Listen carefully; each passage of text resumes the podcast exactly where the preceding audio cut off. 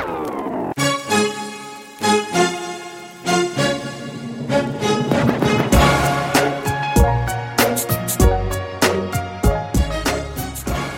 Bonjour, je suis euh, Fabien Cazenave, je suis journaliste spécialisé dans les questions européennes et euh, je vous invite euh, aujourd'hui dans l'émission Europe du mur des podcasts, une émission Europe un petit peu exceptionnelle aujourd'hui puisque pour ceux qui, ont le, qui nous font le plaisir de regarder en vidéo, vous voyez qu'on est en direct du Parlement européen à Strasbourg dans le cadre de la session plénière de janvier. chers auditeurs, c'est une émission un peu exceptionnelle parce que nous avions envie de vous proposer non seulement de l'audio, mais également euh, d'essayer ce format euh, vidéo. Donc n'hésitez pas dans les commentaires euh, après l'émission à nous dire ce que vous en avez pensé, les prochaines idées que vous avez envie de voir développer dans cette émission Europe du mur des podcasts, qui est notre plateforme de Ouest France. Aujourd'hui, nous allons vous parler d'un sujet qui a l'air plutôt technique, le marché européen de l'électricité, et nous allons essayer de comprendre pourquoi les prix de l'énergie s'envolent.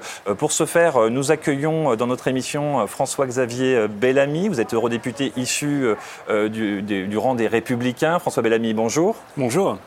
nous aurons aussi comme participant mon collègue Alexis Boisselier, qui est journaliste pour westfrance.fr. Alexis Boisselier, bonjour. bonjour. Alors je rentre tout de suite dans le vif du sujet. Les prix de l'énergie euh, s'envolent, c'est quelque chose que nous pouvons constater, euh, que ce soit en France, en Lettonie euh, ou en Allemagne. ils s'envolent et on se demande un petit peu comment est-ce qu'on peut l'expliquer. Alors François-Xavier Bellamy, vous êtes dans la commission parlementaire ITRE, c'est-à-dire l'acronyme pour dire industrie, transport, énergie, donc vous êtes la personne idoine pour ça. Comment est-ce que vous l'expliqueriez à quelqu'un de normal, simplement? Pourquoi est-ce qu'on doit payer plus cher notre électricité? Eh bien, je dirais pour deux raisons. La première, c'est que euh, aujourd'hui, euh, la situation géopolitique euh, internationale a fait exploser les prix du gaz. parce que de fait, nous avons choisi de sanctionner la Russie après qu'elle ait envahi l'Ukraine, que nous ne pouvions pas, que nous ne voulions pas financer la guerre de la Russie contre l'Ukraine en achetant son gaz, et par conséquent, eh bien, nous avons vu augmenter massivement le prix du gaz parce qu'il est devenu beaucoup plus rare. Or, les prix de l'électricité sont reliés directement à ceux du gaz dans le marché européen de manière euh, factuelle, parce qu'en réalité, pour fabriquer l'électricité, on doit utiliser des moyens de production différents. En France, par exemple, on utilise massivement le nucléaire. Dans d'autres pays, malheureusement, on utilise encore le, charbon. Et une fois qu'on a mobilisé tous les moyens disponibles pour terminer le, le mix, eh bien, il faut utiliser des moyens de production qui sont extrêmement souples, extrêmement pilotables, qu'on peut très facilement allumer ou éteindre et dans la plupart des pays européens, eh ces moyens-là sont des centrales à gaz. En fait, il faut bien comprendre que l'électricité, c'est euh, euh, une source d'énergie, euh, un marché très particulier, parce qu'il faut que sur le marché soit disponible exactement la quantité d'électricité dont nous avons besoin au moment où nous en avons besoin. L'électricité se stocke très peu et par conséquent il faut produire le besoin en même temps, le mettre sur le réseau en même temps qu'il est nécessaire. Et, c'est le gaz qui permet la plupart du temps, dans 75% du temps en France, c'est le gaz qui permet d'ajuster cette, euh, cette production. Et du coup la construction du marché fait que pour que ce soit rentable d'allumer une centrale à gaz, on paye toute notre électricité au prix de la dernière centrale qui est utilisée, en l'occurrence au prix du gaz. Et donc quand les prix du gaz explosent, eh bien les prix de l'électricité augmentent. C'est la raison géopolitique. La deuxième raison, qui me paraît être centrale, c'est que nous sommes aujourd'hui en pénurie en réalité d'électricité. On n'aura peut-être pas cet hiver des coupures de courant, mais la question se reproduira dans les années qui viennent, évidemment. Pourquoi? Parce que depuis plusieurs années, la plupart des pays d'Europe, et notamment d'Europe de l'Ouest, ont fait baisser leur capacité de production d'électricité. Certains pour de très bonnes raisons, en sortant du charbon par exemple, d'autres pour des raisons que je crois être plus contestables, comme l'Allemagne quand elle est sortie du nucléaire, ou la France quand elle a décidé de fermer la centrale de Fessenheim. Et en baissant notre capacité de production d'électricité, eh nous avons rendu l'électricité plus rare et donc aussi plus chère. Qu'est-ce que peut faire l'Europe concrètement pour faire baisser les prix rapidement pour les consommateurs, pour les entreprises Est-ce qu'il faut sortir de ce marché de l'électricité que vous venez d'évoquer? En fait, d'une certaine manière, on peut essayer de changer les règles du marché européen. Il faut le faire, bien sûr. Il faut aboutir à découpler le prix de l'électricité et le prix du gaz. Il faut sortir de ce mécanisme de fixation des prix qui a des effets négatifs absolument dévastateurs. Mais d'une certaine façon, on n'arrivera jamais à changer les premiers principes de l'économie. Et le premier principe de l'économie, c'est que tout ce qui est rare est cher. Et donc, la chose la plus importante à faire, c'est de reconstituer nos capacités de production. Ce qui manque à la France aujourd'hui, c'est d'abord la certitude qu'elle aura assez d'électricité pour permettre à tous les acteurs économiques, aux entreprises, aux industriels, mais aussi pour permettre évidemment aux ménages de passer l'hiver. Et on voit bien que, au fond, on a deux trajectoires contradictoires qui sont aujourd'hui devant nous. La première, c'est celle de la décarbonation. On décide de sortir des émissions carbonées, on a raison de le faire parce qu'il faut prendre soin du climat et de l'environnement. Et pour cela, on va avoir besoin de plus en plus d'électricité. Ici, par exemple, le Parlement européen a voté pour interdire la commercialisation de voitures thermiques à partir de 2035. On n'était pas, nous, avec notre délégation, favorable à cette trajectoire parce que ça ne nous paraissait pas pragmatique et pas réaliste, mais c'est le choix qui a été fait. Si on veut demain tous rouler en véhicule électrique, il va falloir beaucoup plus d'électricité. Et simultanément, la trajectoire que nous voyons se dérouler en ce moment, c'est celle qui consiste à diminuer la production électrique. Donc ça ne va pas pouvoir fonctionner. Et il faut, si on veut garantir demain une électricité disponible, décarbonée, et une électricité à des coûts maîtrisés pour tous les foyers européens et pour les acteurs économiques dans nos pays, il faut absolument qu'on reconstitue nos capacités de production. Et pour ça, je crois que la filière nucléaire, en particulier en France, qui a été un des grands atouts français pour la compétitivité de notre pays, pour notre modèle social, pour notre modèle de souveraineté, cet outil-là, il doit pouvoir redevenir central dans notre mix énergétique à venir.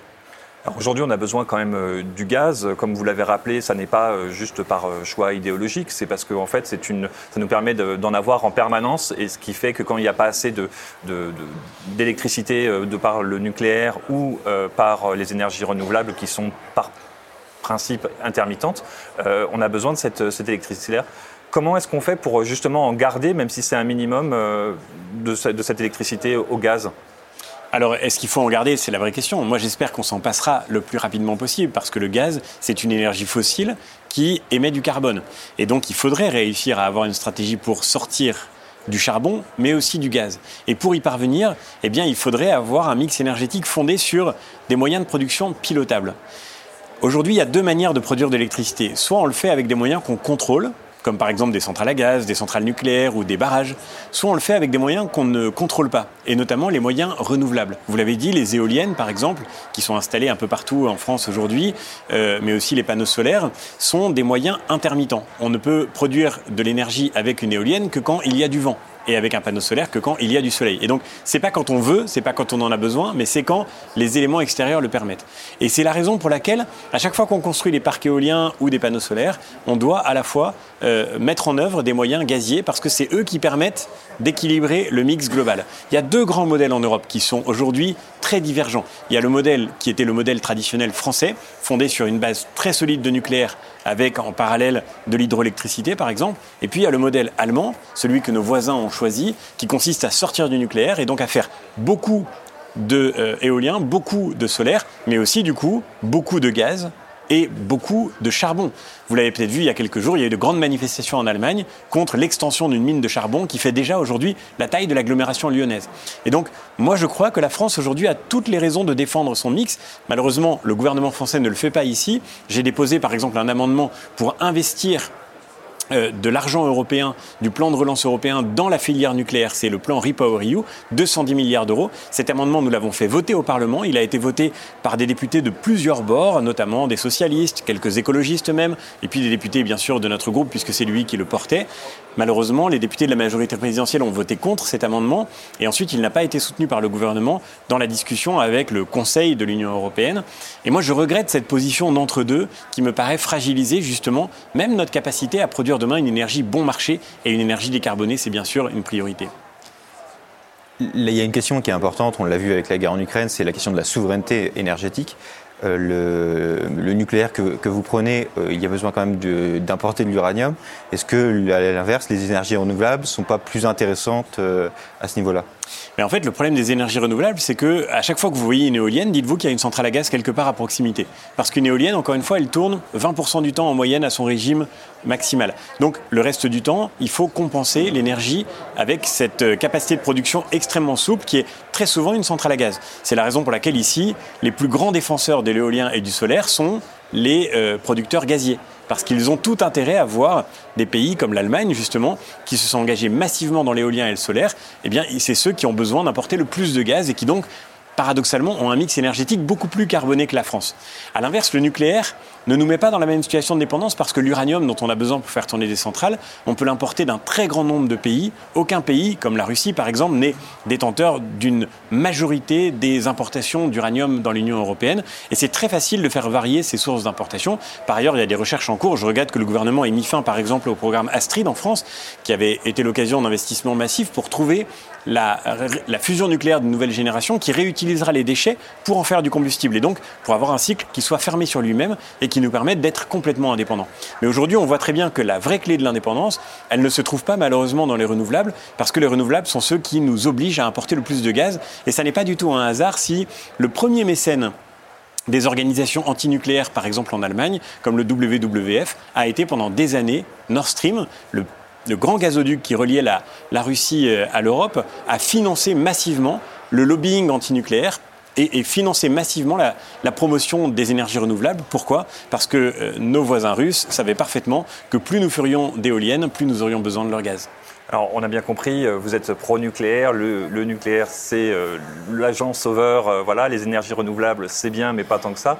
mais sur la question de la souveraineté, quand même, pour, pour rebondir un petit peu dessus, on s'est aperçu que, par exemple, pour le gaz, on est allé un peu en solo. Emmanuel Macron est allé en Algérie, à quelques semaines après l'Italie, qui elle-même s'était déplacée euh, quelques semaines après l'Espagne. Euh, si finalement on était allé en européen, un petit peu comme on a fait sur euh, l'achat des vaccins, par exemple, contre le Covid, est-ce que, est que finalement on ne serait pas plus fort et on ne payerait pas moins cher ce gaz On ne ferait pas baisser aussi les prix du marché?